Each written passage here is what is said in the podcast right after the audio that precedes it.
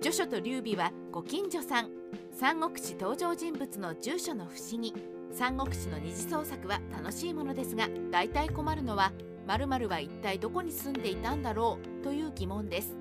資料でわかるのは大雑把な市町村までであって番地レベルになると推測で埋めるしかないのが実情なのです。しかし今回カワウソは水系中の中から常用の地図を確認することができました。そして地図には序書や柴木宝刀というような三国志の登場人物の屋敷の場所についても記述されていたのです。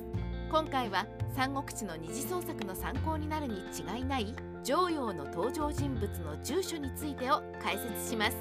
水系中とは何？水系中とは北魏時代の地理書で延正4年515年の成立で40巻からなります。つまり三国志の時代から300年ほど後の時代の書物でありリアルタイムではありません。しかし中という言葉が示す通り水系中とはもともとあった水系という地理書に対する注釈本でありこちらの水系は五冠の順帝の時代以降から三国魏の時代の成立と考えられています。なので引用されている地図はまさに三国志の時代ど真ん中であると言えるのです。大公開三国志の時代の常用の人々の住所。こちらが水系中を参考に書き写した常用城を中心にした三国志の時代の地図です。常用城の北に弁水が流れその対岸には関羽が包囲したことでおなじみの繁盛があります。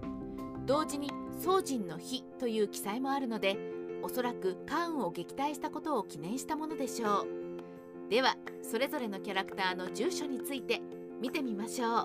丸1柴木の屋敷。水京先生こと柴木の住居で常陽城の東下水の対岸にあります。弁水の中には中州がありここに柴木が指示した宝徳公の屋敷があります。司書では柴木は時々着物をからげて宝徳公の屋敷に出入りしたらしいです。丸3宝刀の屋敷常陽城東門からそれほど離れていない土地に宝刀の屋敷があります。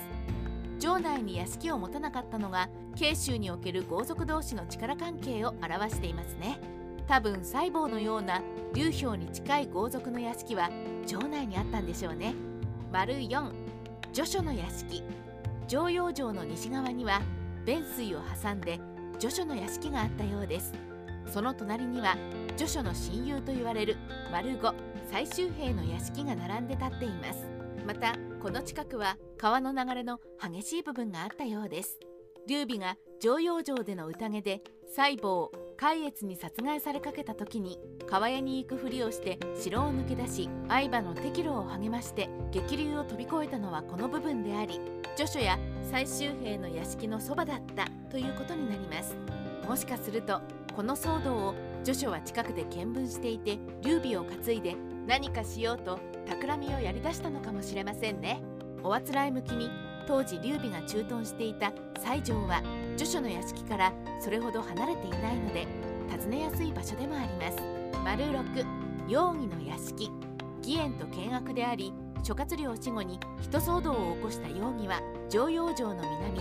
湖の北側に住んでいて湖の南には同族の丸八養業が住んでいました。この養業は容疑同様に事務処理能力に優れ細かい仕事まで自分でやろうとする諸葛孔明に仕事を取らないでと説教しています。またこちらも中洲に丸七最終という人の屋敷がありますが三国志で検索しても引っかかりませんでした。丸10剣山剣山は三国志の初期の英傑孫権が劉氷を攻めている途中に酵素の罠にはまり射殺されるという最後を遂げた場所です。丸11の継承台は調べてもよくわからない施設ですがもしかして劉氷が天を祀ったりした場所なんでしょうか？あれ？諸葛孔明の住居は？あれ？諸葛亮の住居はと思った方も多いでしょうが諸葛亮が隠遁していた古流中という土地は馬安山よりもずっと西にあります。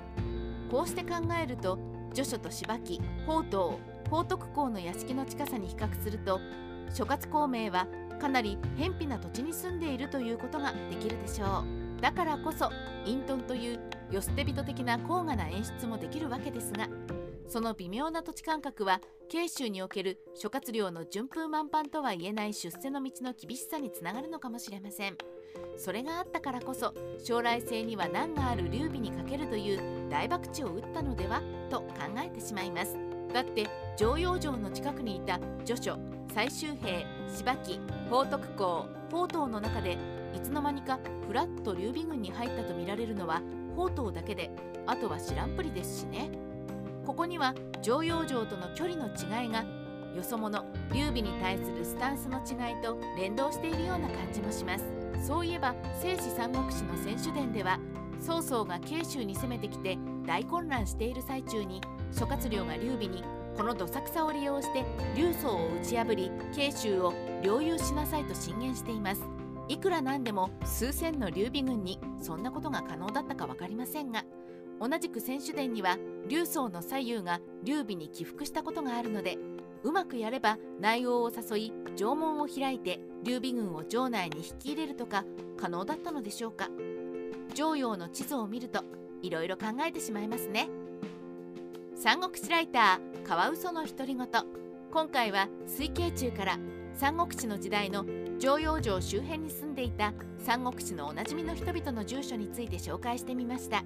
これが本当に正しいかどうかはカワウソの情報収集能力では何ともなりませんが登場人物の配置からなんとなく諸葛亮と柴家の一派との力関係などが見えてくるような気がしました。